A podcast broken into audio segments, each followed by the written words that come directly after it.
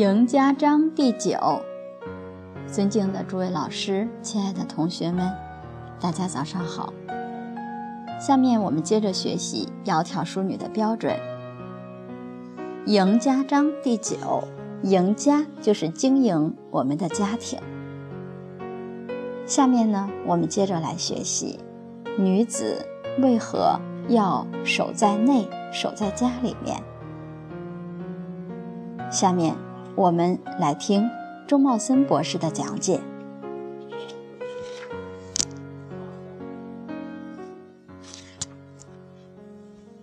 问这个问题多半可能是女性，因为男性不会问这个话。男性哪个不希望自己的太太在家里呢？只要有条件。如果像陈静瑜老师他们家，先生做生意做得很大。完全不用太太出来做事情，你要去问问他先生，他一定点头说好。太太在家里好，所以问这个话的多半是女性，而且是事业型女性。那我们就要分析分析了。既然你嫁给他，你一定是爱他才嫁给他，对吧？你不会恨他才嫁给他的。你爱他，嫁给他，那什么是爱呢？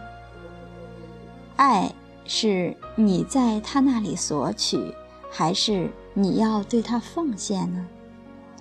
一般人都知道，真正爱他是对他有奉献，而且是无条件的奉献，这是真爱。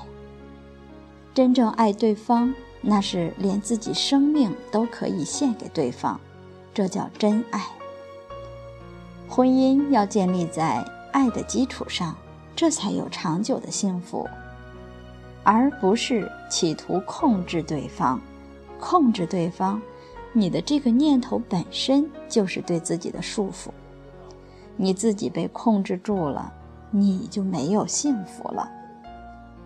所以，如果是说结婚第一天就想到如何在对方身上索取，那就注定你的婚姻一定会失败，你一定会有烦恼。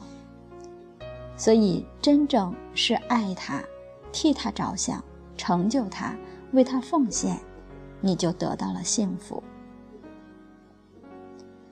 作为一个女性，如果真爱自己的先生，能不能够做一点牺牲奉献？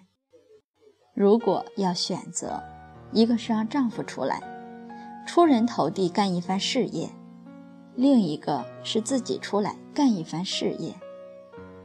你这两个选择，我们自己问问自己，能不能够我牺牲自己不出来干事业，而我去成全先生？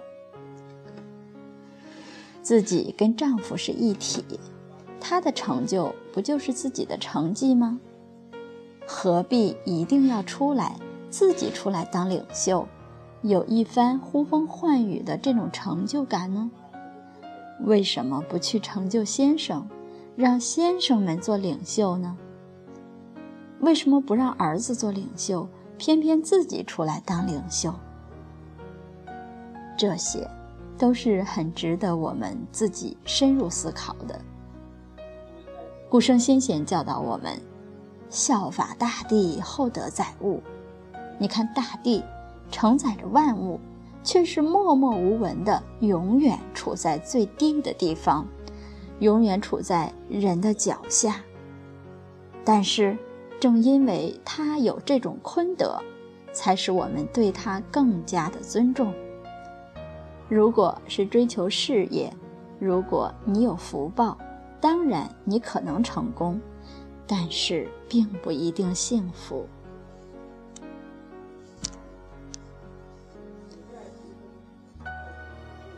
下面呢，钟博士举了一个例子，我们明天再来分享这个很有教育意义的一个例子，我们从中再来体味老师所分享的什么是真正的成功，什么是真正的幸福。好，今天就分享到这里，谢谢大家。